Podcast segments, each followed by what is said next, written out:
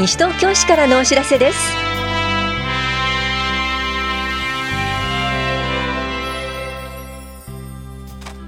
今日は認可外保育施設等に通う子どもの幼児教育保育無償化の手続き。楽しく健康づくり仲間づくりに各種体操教室前期などについてお知らせします。インタビュールームお話は西東京市市民課の高橋和樹さん。テーマは年度末年度初めの市民課窓口混雑予想です。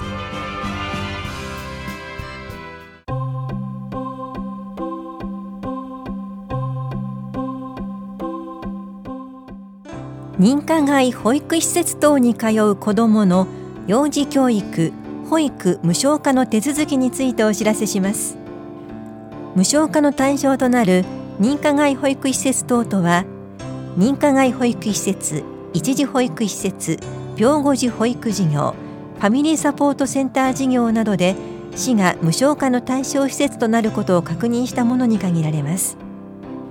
現在認可外保育施設等に子どもが通っている場合幼児教育保育の無償化にかかる給付金償還払い方式は請求手続きが必要です。これは保護者が利用料などを施設へ全額支払い後から市が保護者へ給付費を支払う方式のため対象施設に支払った保育料利用料などに対する子育てのための施設等利用給付を受けるには請求手続きが必要です。ただし利用前に給付認定を受けている方が対象です。請求方法は利用先によって異なりますので詳細は市のホームページをご覧ください。なお施設を通じて手続き書類を受け取っている方はその書類の案内に従ってください。詳しくは子育て支援課までお問い合わせください。また4月から無償化制度対象となる認可外保育施設等を利用する方は子育てのための施設等利用給付認定を受けることが必要です。必ず施設の利用前に手続きを行ってください。現在すでに認定を受けている方は手続き不要です。新しく利用開始する方または3歳児クラスになる方が対象です。無償化の対象となるのは保育の必要性の認定を受けており0から2歳児クラスが新3号認定住民税非課税世帯で月額上限が4万2000円。3歳から5歳児クラスの要件は新2号認定で月額上限は3万7000円です。手続きは申請書と就労証明書などの保育の必要性の書類を田無第二庁舎2階保育課へ3月6日までに提出してください。ただし就労証明書などに時間がかかる場合は申請書を先に提出してください。詳細は市のホームページをご覧ください。お問い合わせは保育課までどうぞ。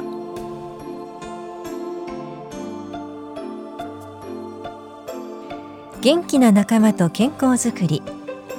各種体操教室のお知らせです。4月から9月までの来年度前期分の申し込みを受け付けています。初めての方大歓迎です。参加できるのは市内在住で60歳以上の方です。住吉老人福祉センター下法屋福祉会館新町福祉会館藤町福祉会館ひばりが丘福祉会館では健康体操。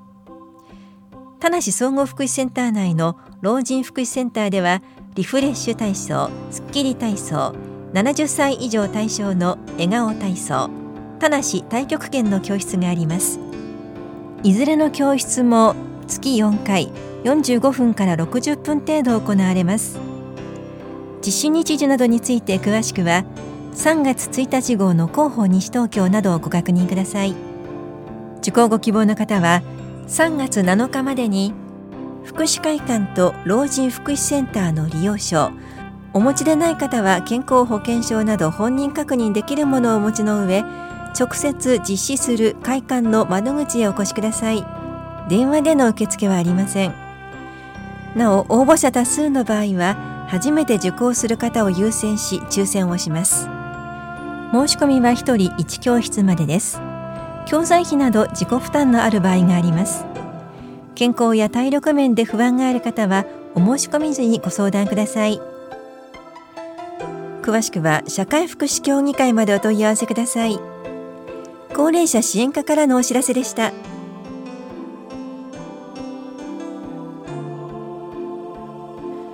言葉の発達発音などに心配のある子どもの言語訓練相談のお知らせです。5歳から12歳ぐらいのお子さんを対象に言語訓練士による相談を行います。相談は3月18日水曜日午後1時半から5時まで。田梨第二庁舎4階教育支援課で行われます。1人15分程度です。相談ご希望の方は3月11日までに電話でお申し込みください。お申し込みお問い合わせは教育支援課までどうぞ。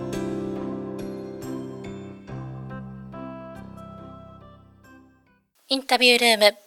お話は西東京市市民課高橋和樹さん。テーマは年度末年度始めの市民課混雑予想。担当は近藤直子です。高橋さんに伺っていきます。えー、市民課の窓口、特に混雑が予想される日はどのあたりなんでしょうか？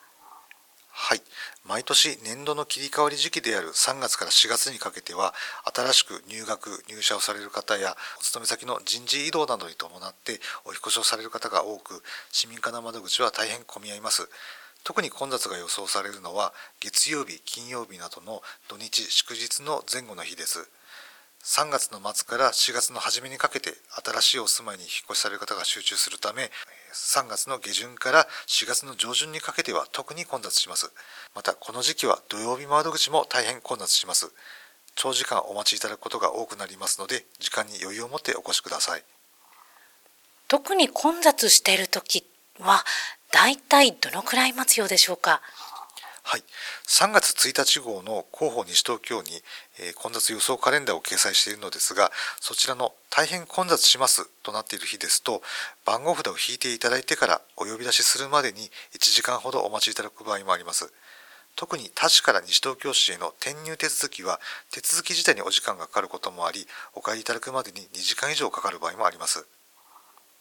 2時間というと結構待つ時間が長いですからね。特に転出転入に関する届け出は余裕を持ってされた方がいいですね。はい、西東京市から市外の転出手続きはお引越しの前にあらかじめお手続きをすることができるのですが通常はおおむね2週間前になってからの届け出をご案内しております。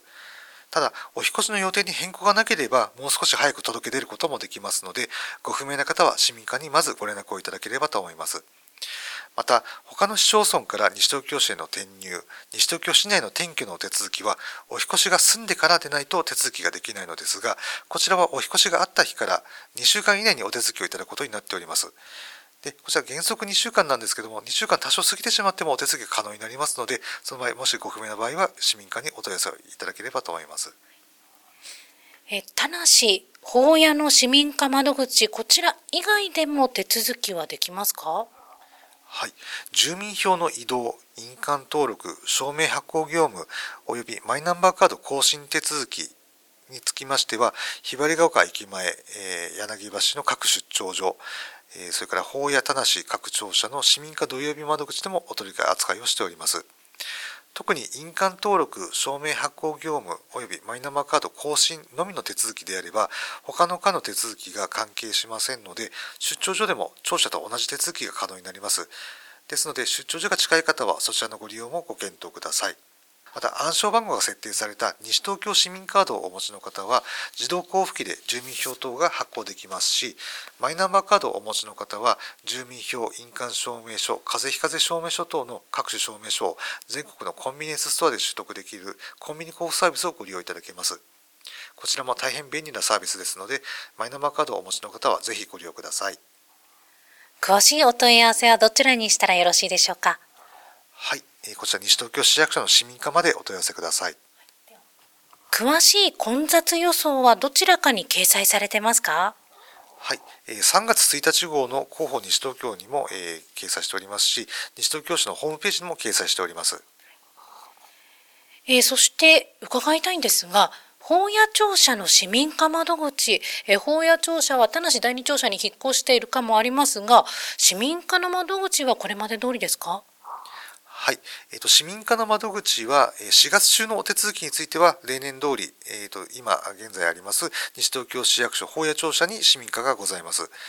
なお、5月は2日の土曜日窓口については、あの同じく現在の場所で会長になりまして、大型連休明けの5月7日から法屋庁舎に隣接する防災センターに場所を移動しますので、ご注意ください。最後になります。ラジオをお聞きの西東京市民の皆さんへ一言お願いいたします。はい、毎年この時期はご来庁の皆様を大変お待たせしてしまっており心苦しく思っております。自動交付機やコンビニ交付サービスをご利用いただける方はそちらをご利用いただいたり、え混雑する日を避けてご来庁いただく。また、え出張所でのお手続きが可能な方はそちらをご利用いただくなど混雑緩和にぜひご協力をいただけると大変ありがたく思います。また視聴者駐車場は有料時間貸し駐車場です。市役所でお手続きをされる方は1時間までは無料となりますが混雑時はお待ちいただく時間が長くなり超過部分については有料になってしまいます。駐車場の駐車台数にも限りがございますのでご来庁の際はぜひ公共交通機関をご利用ください。最後に重ねてのお願いになりますがやむを得ず混雑時にご来庁される方はお時間に余裕を持ってお越しください。ありがとうございます。インタビュールーム。テーマは年度末、年度初めの市民課混雑予想。お話は西東京市市民課高橋和樹さんでした。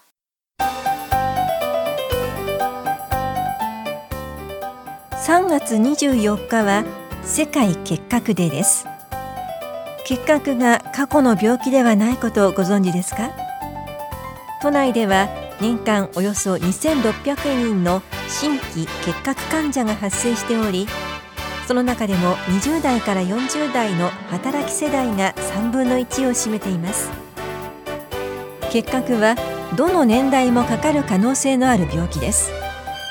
咳や発熱食欲不振体重減少などの症状が2週間以上続く場合は医療機関を受診しましょう。また周囲の人に感染させないためにも職場学校などの健康診断や市の胸部検診を毎年必ず受けましょう。本屋保健福祉総合センター健康課からのお知らせでした。